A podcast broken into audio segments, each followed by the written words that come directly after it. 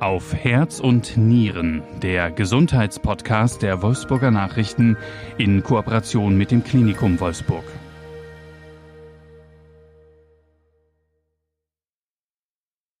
»320 Gramm. Das sind in etwa drei Tafeln Schokolade. Dieses Gewicht brachte Mila auf die Waage, als sie im März dieses Jahres im Klinikum Wolfsburg auf die Welt kam. In der zwölften Folge unseres Gesundheitspodcasts stehen ganz besondere Kinder im Mittelpunkt, die Frühgeborenen. Wie geht es Mila heute? Wie kommt es zu einer Frühgeburt? Und wie sind die Überlebenschancen von Frühchen? Diese und viele weitere Fragen beantworten Professor Jacqueline Bauer, die Chefärztin der Kinderklinik, und Privatdozentin Dr. Mignon Denise Kiva-Peik, die Chefärztin der Frauenklinik. Mein Name ist Markus Kutscher, ich bin der Redaktionsleiter der Wolfsburger Nachrichten. Frau Professor Bauer, Frau Dr. Kiva-Peik, ich freue mich sehr, dass Sie da sind. Ja, hallo. Wir freuen, wir freuen uns auch, dass wir da sein können. sehr schön. Frau Dr. Kiva-Peik, vielleicht erstmal, dass wir eine Vorstellung bekommen, ähm, was Frühchen überhaupt sind. Ab welchem Geburtsgewicht oder ab welcher Woche spricht man denn überhaupt von einem Frühchen oder gilt ein Baby als eine Frühgeburt? Also eigentlich muss man andersrum die Frage stellen, nämlich bis zu welcher Woche ist ein Kind eine Frühgeburt? Okay. Und ähm, das wäre 37 plus 0. Ähm, und da muss man nochmal unterscheiden zwischen den extrem frühgeborenen Kindern und äh, Frühgeburten, die so zwischen der 34. und der 37 plus 0. Schwangerschaftswoche dann tatsächlich geboren werden. Also die ganz frühen Kinder ähm, sind dann vielleicht schon ab 23 plus 0, 24 plus 0 das wären so die extremen Frühgeburten. Mhm. Also für alle, die es vielleicht nicht wissen, vielleicht unter uns Männern, normalerweise reden wir ja von 40 Wochen. Genau. Also von etwa etwas über der Hälfte der normalen Schwangerschaftszeit. Genau. Also man geht ja immer davon aus, dass die äh, Schwangerschaft 40 Wochen dauert. Und dann ist man sozusagen ähm, nach so einer Normalverteilungskurve ein paar Wochen davor und ein paar Wochen danach noch in ich sag mal, dem normalen Range. Und äh, wenn man mehr als zwei Wochen zu früh, also bis 37 plus 0, äh, wäre man dann eine Frühgeburt. Hm.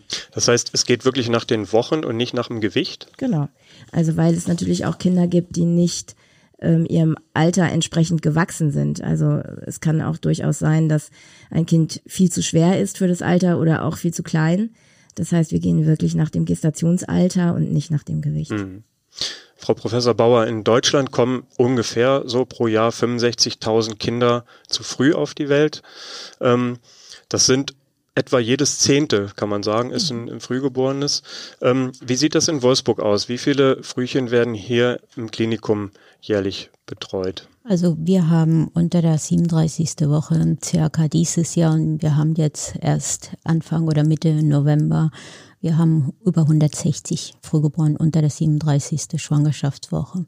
Von den ganz Kleinen, das bedeutet alles mit dem Geburtsgewicht unter 1500, haben wir dieses Jahr schon über 50. Hm. Können Sie das einordnen nochmal so? Ähm, wie, wie sah es vielleicht in den Jahren davor aus? War das, waren das ähnliche Zahlen oder? Also wir haben seit, ich glaube, seit es Statistik in Wolfsburg gibt, noch nie so viele Frühgeborenen gehabt. Meistens waren es so um die 40, mal auch mal unten drunter, mal 45. Dass wir aber jetzt dieses Jahr, also wir haben jetzt schon die 50. Das ist natürlich viel und war, wie, wie gesagt, bis jetzt noch nie so viel. Hm. Gibt es da eine Erklärung für, warum das so ist? Ich meine, wir haben, da kommen wir später noch drauf, ähm, die neue Kinderklinik ist eröffnet worden jetzt äh, in, in, diesem Jahr oder vor kurzem ja erst. Vielleicht spielt das ja eine Rolle. Ähm, Gibt es sonst Erklärungsversuche? Also die neue Kinderklinik, die wir jetzt seit Juli haben, spielt sicher eine große Rolle, weil es natürlich alles sehr schön ist, alles neu. Die Eltern fühlen sich wohl, wir fühlen uns wohl.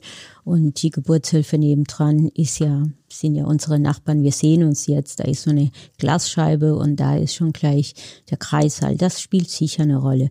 Warum wir dieses Jahr, das ist sicher multifaktoriell. Theoretisch durch die Pandemie gab es deutlich weniger Frühgeborenen, wenn man die Literatur international liest. Wir haben das große Glück, für die Eltern ist natürlich nicht das große Glück, ein Frühgeborenes zu haben, aber wir freuen uns, so viele Frühgeborene versorgt zu haben. Hm. Ist das ein bundesweiter Trend, Frau Kiewer-Pike? Ähm, kann man das irgendwie auch ablesen, äh, dass äh, mehr Frühgeborene auch in Deutschland geboren wurden? Also ehrlich oder? verstanden habe ich jetzt die Statistik nicht wirklich Mhm. im Kopf, aber man muss sagen, ähm, es gibt ja Risikofaktoren für Frühgeburt und eine davon ist ähm, eine assistierte Reproduktion, also IVF oder ICSI mit mehr Mehrlingsgraviditäten und ein Alter über 35 oder unter 18 bei der Geburt der Mutter, also der Mutter, maternales Alter. Und ähm, das sind natürlich Faktoren, die in unserer Gesellschaft zurzeit immer weiter zunehmen, so dass ich zwar jetzt nicht genau die Zahlen sagen kann, wie sich das in den letzten Jahren entwickelt hat, aber äh, der, der Trend muss eigentlich nach oben gehen, weil die gesellschaftliche Ordnung sozusagen im Moment dahin geht, dass doch viele Frauen ähm, Reproduktionsmedizin in Anspruch nehmen und ähm, eben auch deutlich ähm, das Alter der Frau bei der Geburt sich ähm, nach rechts verschoben hat. Wenn ich kurz ergänzen darf, wir haben deutlich mehr Frühgeborene in Deutschland. Das ist nicht nur in Deutschland, sondern, sondern international. Das Alter der Mütter wird, wie gesagt, man möchte natürlich zuerst die eigene Ausbildung machen. Das ist jetzt nicht so wie früher, dass man Abitur gemacht hat und gleich äh, geheiratet hat und Kinder bekommen hat, sondern die Frauen lassen sie sich heute Zeit, ist ja auch richtig. Was sicher noch eine Rolle spielt, dass mehr Frühgeborene überleben. Wir haben deutlich bessere Möglichkeiten, diese ganz extrem kleinen Kinder zu versorgen. Es hat sich sehr viel getan in der Neonatologie. Das ist ähm, jetzt unser Fachgebiet. Wir versorgen früh und kranke Neugeborene und da hat sich medizinisch eine ganze Menge getan. Wir haben viele neue Medikamente. Wir haben natürlich viel bessere Beatmungsmöglichkeiten und wir versorgen die Kinder anders und das spielt eine große Rolle. Wir kommen später nochmal auf die eingangs erwähnte Mila zu sprechen. 320 Gramm, das ist ja wirklich, ähm, also ich habe es mit drei Tafeln Schokoladen besch Und ein beschrieben. Riegel nicht vergessen. Und ein ne? Riegel, genau. Ähm, aber gibt es, Sie haben es ja gerade gesagt, ähm, es überleben mehr Frühchen, aber gibt es auch sicherlich ja irgendwo Grenzen des medizinisch Machbaren? Äh, Kann man sagen, wo die liegen? Also es ist sicherlich ja individuell für jedes Kind, aber wo, wo was sind da die Parameter? In Deutschland ist es so, dass wir verpflichtet sind, wir Kinderärzte diese Kinder ab 24. Woche zu versorgen. Warum ist das so? Weil wir über die letzten Jahren auch erfahren haben, dass über 90 Prozent dieser Kinder ab der 24. Woche auch überleben. Wir versorgen auch Kinder unter der 24. Woche, aber immer in Absprache mit den Eltern. Das kommt ganz darauf an, warum die Mutter jetzt Frühgeburtlichkeitsbestrebungen hat. Hat sie eine Infektion? Hat sie keine Infektion? Wie weit ist das? Hat das Kind auch diese Lungenreifung, dieses Cortison, damit die Lunge besser nach der Geburt auch zurechtkommt?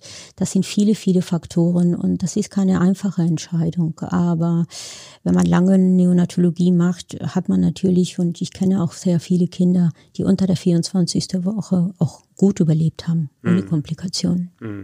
Kleine Wunder, kann man sagen dann. Die Kinder sind ganz klar, das sind Wunderkinder und das sind Frühgeborene, das sind für mich besondere Kinder und die bleiben das ganze Leben besondere Kinder.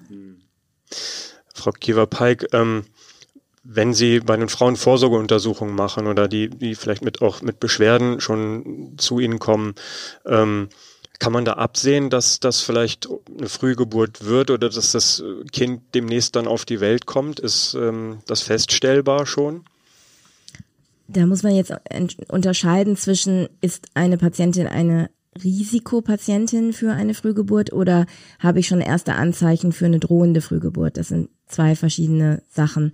Also man hat auf der einen Seite, wenn man sagt, äh, man hat Risikofaktoren wie zum Beispiel das Rauchen oder ein starkes Übergewicht, Untergewicht, ähm, das Alter haben wir schon besprochen, die Mehrlingsgravidität, also oder Zustand nach Frühgeburt zu sein, ja, äh, also bei der letzten Schwangerschaft eine Frühgeburt gehabt zu haben.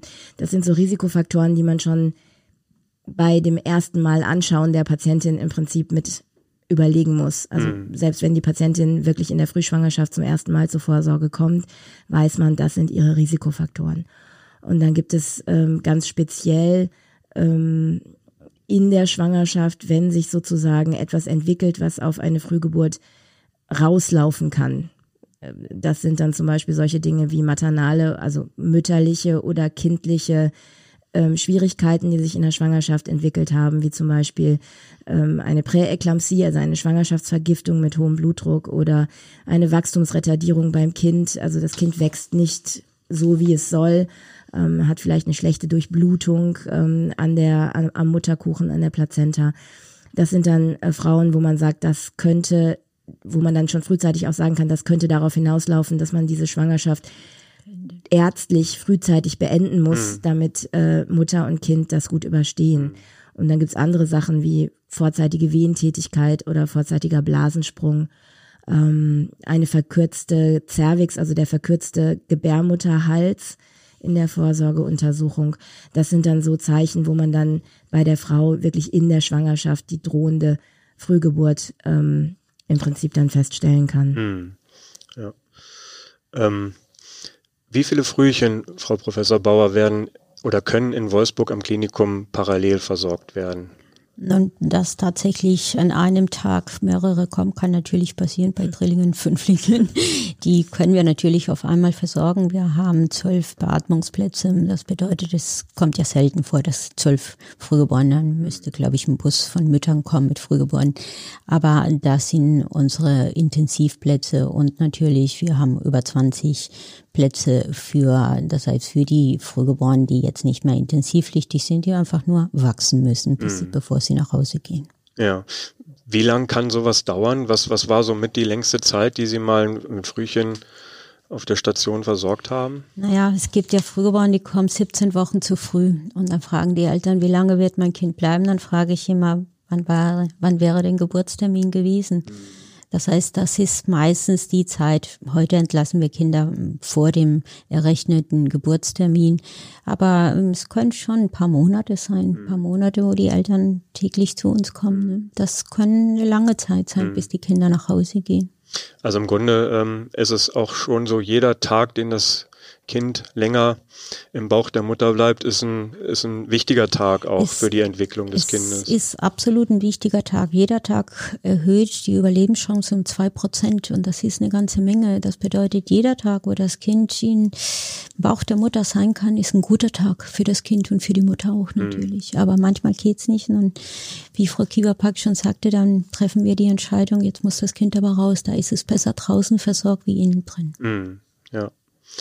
Ähm, das Klinikum Wolfsburg ist ein sogenanntes Perinatalzentrum der, des, also auf Level 1 Stufe. Mhm. Ähm, das ist die höchste Stufe in Deutschland. Mhm. Können Sie mal erklären, was genau das bedeutet? Mhm. Perinatalzentrum Level 1 bedeutet, wir können alle Frühgeborenen, egal welche Schwangerschaft ist, das heißt auch die extrem kleinen Frühgeborenen versorgen. Wir haben die Expertise dazu, das heißt, wir haben lang Erfahrungen, nicht nur wir Ärzte, sondern auch die Pflege hat natürlich sehr viel Erfahrung. Wir versorgen auch jegliche Neugeborenen mit Fehlbildungen, mit schwerwiegenden Erkrankungen. Und das ist Perinatalzentrum bedeutet, wir arbeiten ganz, ganz eng mit der Geburtshilfe. Wir besprechen das häufig, bevor die Mutter entbindet.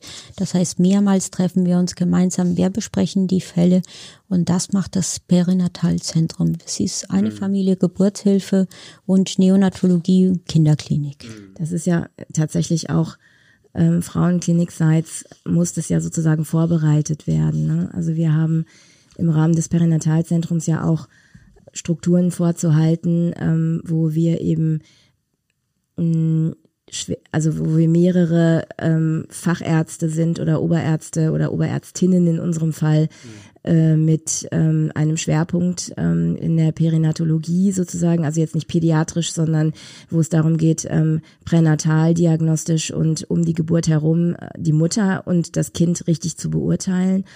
Und ähm, der Zentrumscharakter, der kommt eben da wirklich her, dass man sagt, es muss eine enge Verzahnung einfach da sein zwischen ähm, dem Pädiater nach der Geburt und dem Geburtshelfer vor der Geburt. Ähm, aber das kann eben sich nicht örtlich und auch nicht zeitlich so trennen, sondern man muss diese Patientin, wenn sie ins Haus kommt, von Anfang an gemeinsam versorgen. Sie haben eben gesagt, wir haben, oder wir haben eben gesagt, jeder Tag macht zwei Prozent aus. Und viele Frauen, die ins Klinikum kommen und in der 24. Woche kommen oder in der 25. und zum Beispiel einen verkürzten Gebärmutterhals haben, ähm, die bleiben natürlich auch ungerne im Klinikum. Also die möchten natürlich gerne so schnell wie möglich nach Hause. Mhm. Und dann liegt es eben an unserer Beratung als Geburtshelfer und an der Beratung durch die Kollegen der Neonatologie, bei der Frau sozusagen eben auch ein Verständnis oder bei der Familie ein Verständnis dafür auszulösen, was bedeutet das denn, wenn man frühzeitig das einfach drangeben würde? Wir kämpfen wirklich um jeden Tag und wir müssen mhm. jeden Tag gemeinsam reevaluieren und dann eben auch manchmal ähm, so ein bisschen erstmal um das Verständnis eben auch zu werben, dass es einen Unterschied macht, ob man 25 plus 3 oder 26 plus 3 entbindet. Also man muss die Eltern dort mitnehmen, schon bevor das Kind ja. auf die Welt kommt, aber sicherlich auch dann danach, weil ähm, für, für ähm, viele Eltern, die ein Frühchen bekommen, das weiß ich auch von Freunden, die einen, einen, Sohn haben, der mit 585 Gramm auf die Welt kam, auch ganz plötzlich, das war auch nicht abzusehen. Das ist auch erstmal ein Schock für die Eltern. Also zum einen die Angst um das Kind ja selbst, wird es überleben, zum anderen aber auch wie kann ich überhaupt mich um das Kind kümmern? Ne? Also Perinatalzentrum Level 1 bedeutet natürlich, dass wir die Manpower haben müssen, die Erfahrung, die langjährige Erfahrung, nicht nur bei den Pflegekräften, sondern bei den Ärzten, bei der Geburtshilfe. Wir kümmern uns vor der Geburt schon um die Eltern psychologisch. Unsere Pflegekräfte gehen auch zu den Müttern hin. Wir beraten sie als Kinderärzte mit der Geburtshilfe zusammen und manchmal müssen wir uns wochenlang jeden Tag treffen und immer wieder überlegen, so, wann holen wir das Kind? Wann ist es jetzt genau richtig, das Kind rauszuholen? Nach der Geburt ist klar, dass wir uns um die Familie kümmern. Es ist nicht nur Mutter, Vater, wenn Geschwister da sind. Die Geschwister leiden natürlich, wenn die Eltern ein Kind monatelang in der Klinik haben. Wir haben Psychologen, das heißt, es ist ein ganzes Equipment, nicht nur personell, sondern auch natürlich maschinell. Wir haben bestimmte Beatmungsmaschinen. Wir sind Hightech-Medizin auch. Und beides gemeinsam macht das Perinatalzentrum Level 1.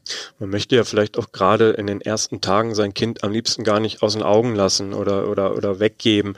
Besteht da die Möglichkeit für Eltern auch im Klinikum zu übernachten, ein Zimmer zu nehmen und vielleicht zumindest die ersten Tage dort zu bleiben auch? Also wir haben von der Geburtshilfe gibt's natürlich Familienzimmer, da bleibt Mutter und äh, Vater in einem Zimmer. Wenn es zur Frühgeburtlichkeit kommt, können Vater und Mutter natürlich sofort das Kind auch sehen. Wir zeigen es auch den Müttern, auch wenn es im Inkubator drin ist. Und die Mütter können auch im Bett zu uns kommen, auf die Intensivstation, wenn die Mutter aus welchen Gründen auch immer nicht gleich aufstehen kann. Wenn es ein Kaiserschnitt war, da fühlt man sich als Frau nicht gleich gut und möchte, wobei das gibt einen Schub, wenn die Mütter dieses Kind auch sehen. Ne? Plötzlich haben Mütter Energien ohne Ende und das ist für die Familie ganz gut, dieses Kind auch zu sehen, dieses Kind anzufassen. Das ist extrem wichtig. Und nicht nur für die Mütter und für die Eltern, sondern für das Kind. Man möchte ja auch berührt werden, man hm. möchte gestreichelt werden. Es geht nicht nur ums Sehen, also das, das Baby im Inkubator zu sehen, sondern Sie haben es gerade erwähnt, der Körperkontakt ist äh, auch sehr wichtig und da legen Sie auch sehr viel Wert drauf, dass äh, so klein die auch sind, wirklich den Kontakt zur Mama oder auch zum Papa haben.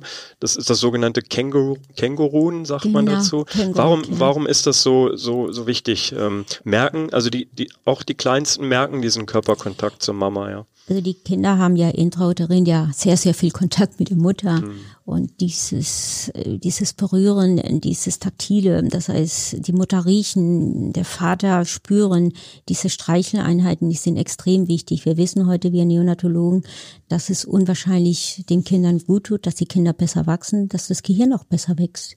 Das ist, ist ja verhindert Stress. Wenn ich aufgeregt bin und jemand nimmt mich in den Arm, jemand streichelt mich, dann komme ich gleich wieder runter. Und das ist bei den Frühgeborenen nicht anders. Man muss ja verstehen, die Frühgeborenen kommen auf die Welt. Innen drin waren es 37 Grad. Wir versuchen auch diese Temperatur, aber plötzlich werden die Geräusche anders wahrgenommen. Äh, das Licht wird anders wahrgenommen und das ist natürlich auch Stress für die Kinder. Und da gibt es nichts Besseres, wieder die Stimme der Mutter zu hören, wieder die Stimme des Vaters zu hören. Und wir versuchen so schnell wie möglich, dass die Mutter sich hinlegt und dieses Kind auf die Brust hat. Das ist das Känguru. Es sieht ja auch wie so ein kleiner Kopf, der oben rausguckt und deshalb heißt es ja Känguru-Kehr. Mhm. Ja. Wie ist das dann mit der Versorgung? Also klar, es wird ähm, intensivmedizinisch versorgt, aber ein wichtiger Punkt ist Ihnen ja auch die Versorgung mit äh, Muttermilch. Wie, wie muss man sich das vorstellen? Ist das überhaupt möglich? Das ist ganz klar möglich. Wenn wir wissen, dass es zu einer Frühgeburt kommt, kommen ja auch schon gleich die Hebammen und kümmern sich unwahrscheinlich drum und auch unsere Kinderkrankenschwester. Eine Aufklärung, wie wichtig Muttermilch ist. Es ist ja so wertvoll wie Gold, sage ich immer. Jeder Tropfen zählt. Und da versuchen wir, dass die Mütter sofort nach der Geburt anfangen zu pumpen, die Brust zu streichen, so dass wir jeden Tropfen auffangen können. Wir haben in Wolfsburg das Glück, eine Milchbank zu haben. Das bedeutet, wir klären die Mütter vorher auf, ob sie damit einverstanden wären, dass das Kind Spendermilch bekommt und dann bekommt das Kind sofort gleich nach ein paar Stunden nach der Geburt entweder die eigene Tröpfchen Muttermilch oder Spendermilch. Hm. Sie haben das gerade so nebenbei erwähnt, diese Frauenmilchbank, die es in Wolfsburg gibt. Das ist ja nur eine von drei in Niedersachsen, also mhm. schon ähm, eher was Seltenes. Das äh, ist ein Luxus für uns. Genau. Ähm, erklären Sie nochmal, wie, wie muss ich mir das denn vorstellen? Also was genau ist eine Frauenmilchbank? Das ist eine Institution direkt im Klinikum. Das wurde 2018 jetzt gegründet und auch Gott sei Dank vom Land Niedersachsen auch gesponsert und initiiert. Es ist so, dass die Frauen bei uns Milch abgeben können, wie in eine Transfusion. Das bedeutet, wir testen die Mütter gegen alle möglichen Viren. Wir testen auch die Milch. Das ist so, als würden sie Blut spenden. Und sie spenden nicht Blut, sondern Frauenmilch. Und wir sind überglücklich, dass wir im Moment sehr, sehr viele Spenden haben. Wir würden uns natürlich freuen, noch mehr zu bekommen insbesondere von den Müttern, die selbst ein Frühgeborenes haben, weil die Zusammensetzung der Milch bei einer Frühgeburtlichkeit ist es anders, als würde man ein Kind mit 40 Wochen bekommen. Okay. Und deshalb versuchen wir natürlich und wir haben auch selber Mütter, die bei uns liegen, die ganz, ganz, ganz viel Milch haben, die auch schon wissen, wir sammeln und dann sagen sie, ich habe genug für mein Kind und da achten wir auch darauf, dass natürlich das eigene Kind sehr gut und dass die Mutter auch eine Reserve bei uns hat und so wird Muttermilch gespendet. Interessant. Gibt es da eine, eine ähm, zeitliche Begrenzung, bis wann, ähm, ja, bis zu welcher Woche oder, oder so man spenden kann? Also bis zum vierten Laktationswoche äh, nicht Woche, sondern Monat wäre es ganz gut. Danach ändert sich die Zusammensetzung der Muttermilch und deshalb ist es so die Empfehlung bis zum vierten Laktationsmonat. Hm, okay. Ähm, spielen wir einfach mal den Fall durch einer Frühgeburt. Frau Dr. Kiewer-Peik, ähm, zunächst sind Sie ja mit Ihrem Team gefragt, ähm, wenn es dazu kommen sollte. Ähm, Worauf kommt es bei einer Frühgeburt an im Kreissaal? Das ist ja sicherlich was ganz anderes als bei einer normalen Geburt. Ist da mehr, ist da mehr Aufregung? Ist da mehr Action bei Ihnen? Also, oder läuft das ähnlich ruhig ab wie bei einer normalen Geburt also, auch? Es läuft hoffentlich genauso ruhig ab wie bei einer normalen Geburt. Das wäre der Regelfall. Das soll so sein, denn wir sind ja, wie wir jetzt auch schon hier dargelegt haben, Profis. Ne? Wir gehören zusammen. Wir sind ein Zentrum. Wir arbeiten Hand in Hand und ähm, wir sprechen uns auch ab. Also nicht jede Frühgeburt ist ja sozusagen ein Notfall. Die meisten kommen ja doch halbwegs geplant. Das heißt, ähm, man kann vielleicht nicht sagen, ähm, in zwei Wochen, sondern man muss es vielleicht in 24 Stunden entscheiden. Aber man kann natürlich gucken, dass zu dem Zeitpunkt, wo das Kind dann kommen soll, nach Möglichkeit die Kinderärzte auch Zeit haben und das Kind gut versorgen können ähm, und auch von der geburtshilflichen Mannschaft einfach ähm, die Leute da sind, die da eben auch Erfahrung haben in der Entbindung. Mhm. Die meisten, nicht alle, also je nachdem, es gibt da auch keine klare Grenze, wann muss ich eine Sektion machen, also eine Schnittentbindung und wann kann das Kind normal vaginal geboren werden. Das hat immer viel damit zu tun, warum entbunden wird, wie groß das Kind ist, wie das Kind liegt ähm, also die Umstände. Aber die meisten Frühgeborenen, insbesondere die extrem Frühgeborenen, werden natürlich per Kaiserschnitt entbunden. Und äh, wir versuchen dann, ähm, das so gut vorzubereiten, wie es nur irgendwie geht. Das bedeutet für mich als Geburtshelfer, dass ähm, die Patientin nach Möglichkeit eine Regionalanästhesie bekommen soll, also keine Vollnarkose, sondern ähm, das, was man auch äh, als PDA unter der Geburt kennt, sozusagen eben eine man sagt ja immer Spritze in den Rücken, also so ein, ein, ein ähm, Lokalanästhetikum sozusagen ähm, über den Rückenbereich, damit ähm, der Schmerz ausgeschaltet ist, aber eben die Mutter ähm, ja bei vollem Bewusstsein ist. Und ähm, dann wird halt ähm, ganz normal abgewaschen, abgedeckt. Und wenn man dann äh, den Bauch eröffnet hat und ähm, an der Gebärmutter angekommen ist, dann versucht man immer die Frühgeborenen in der Fruchtblase zu entwickeln. Also das heißt, dass man, wenn man die Gebärmutter aufmacht, nicht das Fruchtwasser ablässt, sondern dass man versucht, die Gebärmutter so zu eröffnen, dass die Fruchtblase dabei intakt bleibt. Und dann versucht man in diesem Kissen aus Wasser als Schutz sozusagen das Kind in der Fruchtblase aus der Gebärmutter herauszunehmen. Und das okay. ist so die schonendste Art und Weise, wie man so ein Kind dann entwickeln kann. Und ähm, dann versucht man noch das restliche Blut, was in der Plazenta ist, noch ins Kind reinzubekommen. Das heißt, wir lassen es ein bisschen noch an der Nabelschnur und warten darauf, dass das Blut sozusagen aus der Plazenta noch ins Kind geht. Und dann wird abgenabelt und ähm, dann dem wartenden äh, pädiatrischen Team übergeben. Was ja jetzt seit kurzer Zeit direkt nebenan ist. Also auch räumlich jetzt sind sie ganz dicht beieinander. Ja. Ähm, wir haben es ja schon äh, kurz äh, angedeutet, die neue Kinderklinik. Sicherlich ein Riesenvorteil, dass sie nicht nur medizinisch ja sowieso eng zusammenarbeiten, sondern jetzt auch diese, diesen wirklich räumlich kurzen Weg haben, oder? Das heißt, das Einzige, was wir machen müssen, ist eine Tür aufmachen. Ja, das wir genießen das. Und wir sehen uns ja. Die Tür ist ja aus Glas. Das bedeutet, wir sehen uns. Das heißt, wenn sich im Kreißsaal irgendwas bewegt, das kriegen wir sofort mit. Das heißt, wir sind vor Ort. Wir können uns viel besser vorbereiten. Ein Kaiserschnitt ist natürlich für uns Routine. Es gibt Mechanismen, die haben wir ins Blut schon. Und das bedeutet aber auch, dass die Temperatur im Kreißsaal über 30 Grad ist. Die Kinder kommen auf 37 Grad und wir wollen natürlich, dass sie auch warm bleiben. Aber das ist Routine und wir haben natürlich viel Erfahrungen damit und deshalb geht es Hand in Hand. Das ist ein fast Automatismus, aber wir sind dann immer gut vorbereitet und freuen uns, das Kind entgegenzunehmen. Mhm. Und dann versorgen wir das Kind. Das kommt meistens sofort im Inkubator. Das bedeutet auch die 37 Grad mit einer hohen Feuchtigkeit ist dann gegeben. Manchmal müssen wir die Kinder beatmen. Manchmal müssen wir nur dieses Mittel in die Lunge geben. Das ist das Surfekten. Das ist ein besonderes Mittel, damit die Lunge wieder sich eröffnet. Und dann geht das Kind, wir sind ja nebendran, in zwei Sekunden sind wir dann auf unserer Intensivstation. Hm. Wie viel ähm, Mitarbeiter, Mitarbeiterinnen sind denn da so um so ein Kind ähm, ja dafür da, um das zu umsorgen. Das kann ja nicht einer alleine oder eine alleine machen, je, sondern das ist ja wahrscheinlich wirklich Teamarbeit, oder? Je kleiner, desto mehr Leute kann man dann sagen. Mhm. Natürlich ist ein Assistenzarzt dabei, das ist ein erfahrener Oberarzt, manchmal sind auch zwei Assistenten dabei. Es ist natürlich eine Pflegekraft dabei, manchmal auch zwei Pflegekräfte, da können Sie sich vorstellen, da sind wir manchmal fünf, sechs Leute und das Kind wiegt nur 300 Gramm. Hm. haben Sie mir noch mal eine. Zwillinge sind jetzt richtig eng. Zwillinge, ja. Oder Drillinge oder Fünflinge. was hatten Sie da in Wolfsburg oder, oder auch in Ihrer ähm, beruflichen Laufbahn schon? Was, was war so da äh, an, an Mehrlingsgeburten? Was ich hatte Sie einmal Fünflinge. Fünflinge? Mhm. Ja, die hatte ich. In der 25. Auch. Woche.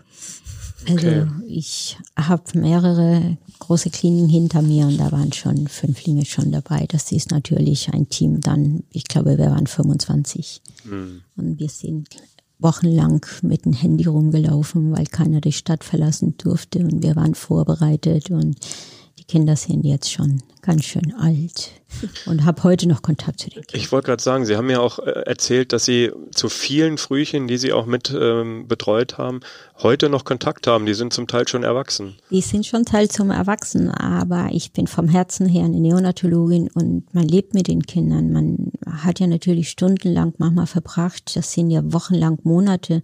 Man lernt die Kinder kennen und als Neonatologin ist es so, wenn ich das die erste bin, die die Kinder auch in der Hand hatte, da entwickelt man eine ganz besondere Beziehung zu den Kindern oder wenigstens ich. Mhm.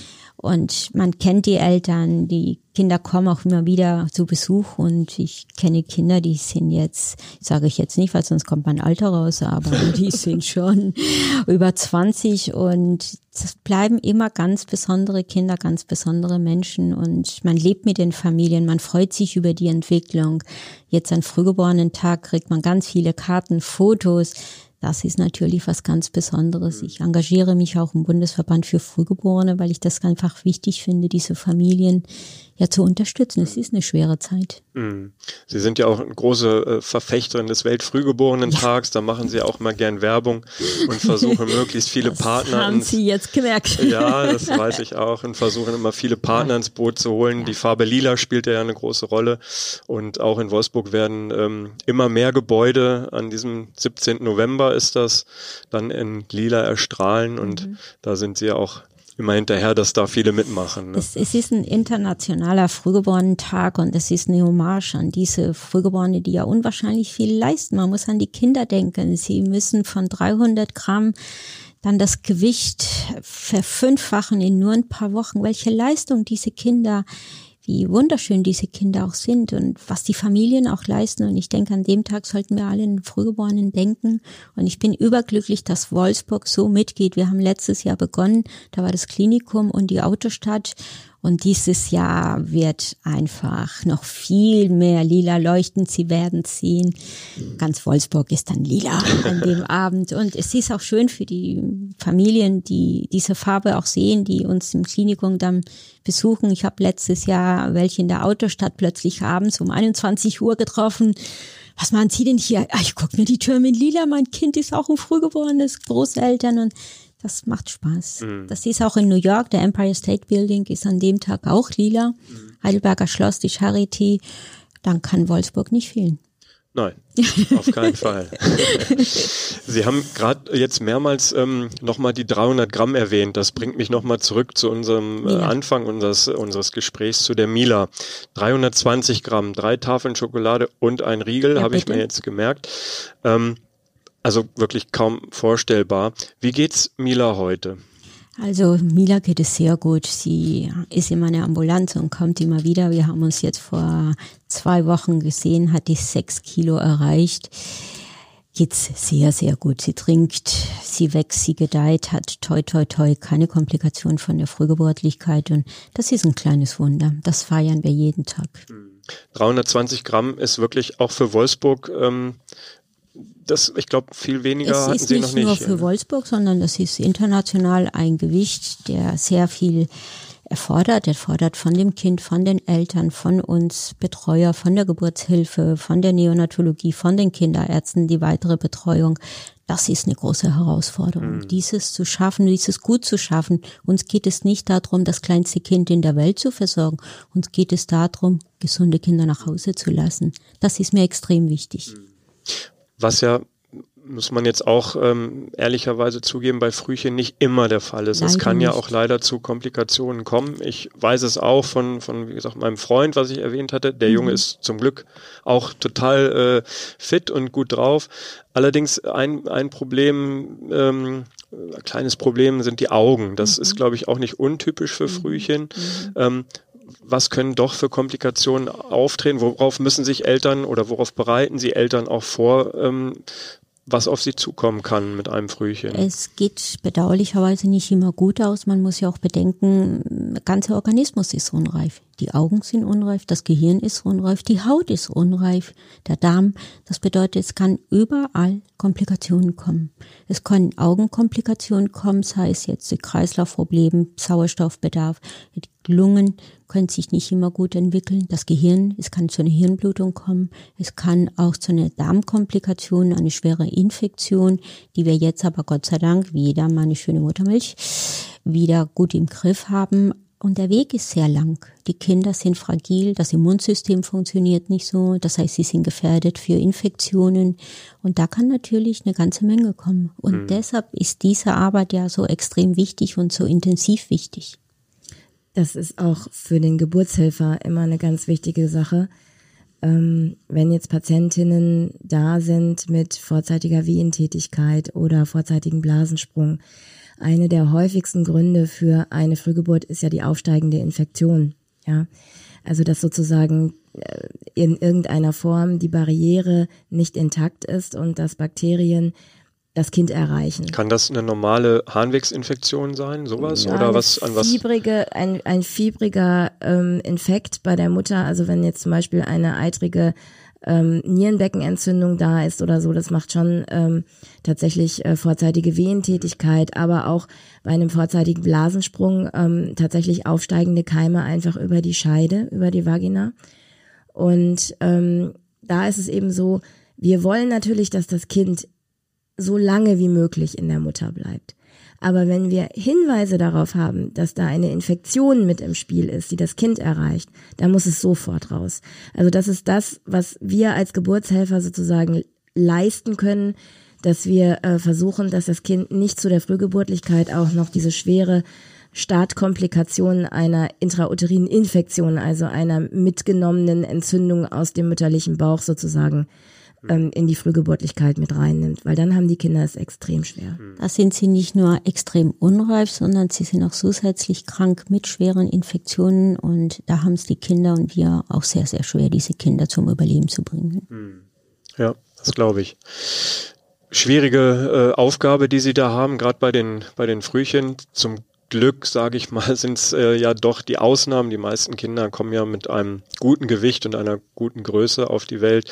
Aber toll trotzdem, dass auch die wirklich kleinen Kinder und die so Frühgeborenen gute Chancen haben, ja. auch auf ein gutes Leben. Bei allen Komplikationen, die wir jetzt auch erwähnen mussten, aber wir haben ja immer noch das äh, gute Beispiel, mit dem wir auch jetzt, glaube ich, aus unserem Gespräch rausgehen wollen, der Mila, ähm, der es ja wirklich jetzt äh, gut geht. Ne? Ja, und da merkt man, es lohnt sich. Jede Sekunde. Die Sekunde, die ich am Inkubator gestanden habe, meine ganzen Jahre, das lohnt sich auf jeden Fall. Hm. Schön. Schönes Schlusswort. Ich will Sie nicht entlassen, ähm, ohne meine äh, standardmäßigen Abschlussfragen zu stellen. Frau Dr. Kiva Pike kennt das schon. Sie war schon einmal bei uns äh, im Gesundheitspodcast zu Gast. Deshalb ähm, erlasse ich Ihnen jetzt mal die Fragen. Wer das nochmal gern wissen möchte, ähm, was Sie dazu gesagt haben, kann sich die Folge 9 unserer Serie gern nochmal anhören. Frau Professor Bauer, Sie ja. entlasse ich jetzt äh, nicht okay. so einfach. Mhm. Ähm, frage Sie deshalb nochmal ganz privat, für wen oder was schlägt denn Ihr Herz in Ihrer Freizeit, wenn Sie mal nicht im Klinikum Wolfsburg sind? Ich bin ja eine Dauerläuferin. Also ich laufe sehr gerne. Laufen ist für mich Energiegewinnung. Ich bin Marathonläuferin und das mache ich mit ganzen Leidenschaft. Ich komme jetzt in das Alter, da ist, fragen Sie mich nicht, wie lange ich für den Marathon brauche, aber ich finde, das Wichtigste ist einfach die Gehirnzellen lüften, die frische Luft zu schnappen. Und das ist so für mich der Ausgleich zu meinem Job. Und Sie nehmen dann auch richtig an großen also jetzt, Marathonläufen ich, teil? Seitdem ich hier in Wolfsburg bin, ist meine Zeit bedauerlicherweise ein bisschen limitiert, aber so ein kleine Wettkämpfe mache ich schon ganz gerne. Man, es ist ja auch was Schönes, viele Menschen laufen mit, man kommt alle gemeinsam ein Ziel. Ach, das macht schon was aus. Das, mhm. das macht Spaß. Das ist richtig schön. Ja. Und zum Schluss noch eine medizinische Frage, Frau Professor Bauer. Welche Krankheit wird Ihrer Meinung nach vielleicht in zehn Jahren besiegt sein oder dass es dort so große medizinische Fortschritte gegeben hat. Ich hoffe, wir besiegen Covid bis dahin. Ja. Das wäre eine Corona-Pandemie zu besiegen, dass in zehn Jahren sagen können, wir haben das alles ganz gut gemanagt. Das wäre mein größter Wunsch. Ja, ich glaube, dem können wir uns alle anschließen an dieser Stelle. Auf jeden Fall. Frau Professor Bauer, vielen Dank. Sehr Frau gerne. Dr. Kiva Peik, auch Ihnen sehr vielen Dank. Ähm, ja, war sehr interessant, hat Spaß gemacht. Ähm, ich glaube, da haben wir heute auch wieder eine Menge Aufklärungsarbeit geleistet. Und ich wünsche Ihnen alles Gute und ja, dass Sie weiterhin so viel Spaß an Ihrer Arbeit und vor allem an den vielen Kindern haben, die Sie betreuen. Ja, vielen Dank. Uns hat es auch, glaube ich, sehr viel Spaß gemacht. Ich betone nochmal, 17. November, Internationaler Frötchentag. The Color Purple. Genau, Wolfsburg erstrahlt in Wolfsburg strahlt in lila. In lila, ganz genau. Vielen Dank, alles Gute und für Sie, liebe Zuhörerinnen und Zuhörer, nochmal der Hinweis, wenn Sie Interesse haben an weiteren Podcasts, dann schauen Sie einfach mal bei uns auf die Internetseite wolfsburger-nachrichten.de. Da gibt's noch viele weitere Themen, wie zum Beispiel Schlaganfall, Krebserkrankungen, die zentrale Notaufnahme ist ein Thema, Herzschwäche, Allergien, Krampfadern oder auch Krebsvorsorge bei Männern. Also ein breites Spektrum an gesundheitlichen Themen. Vielen Dank fürs Zuhören und tschüss, bis zum nächsten Mal.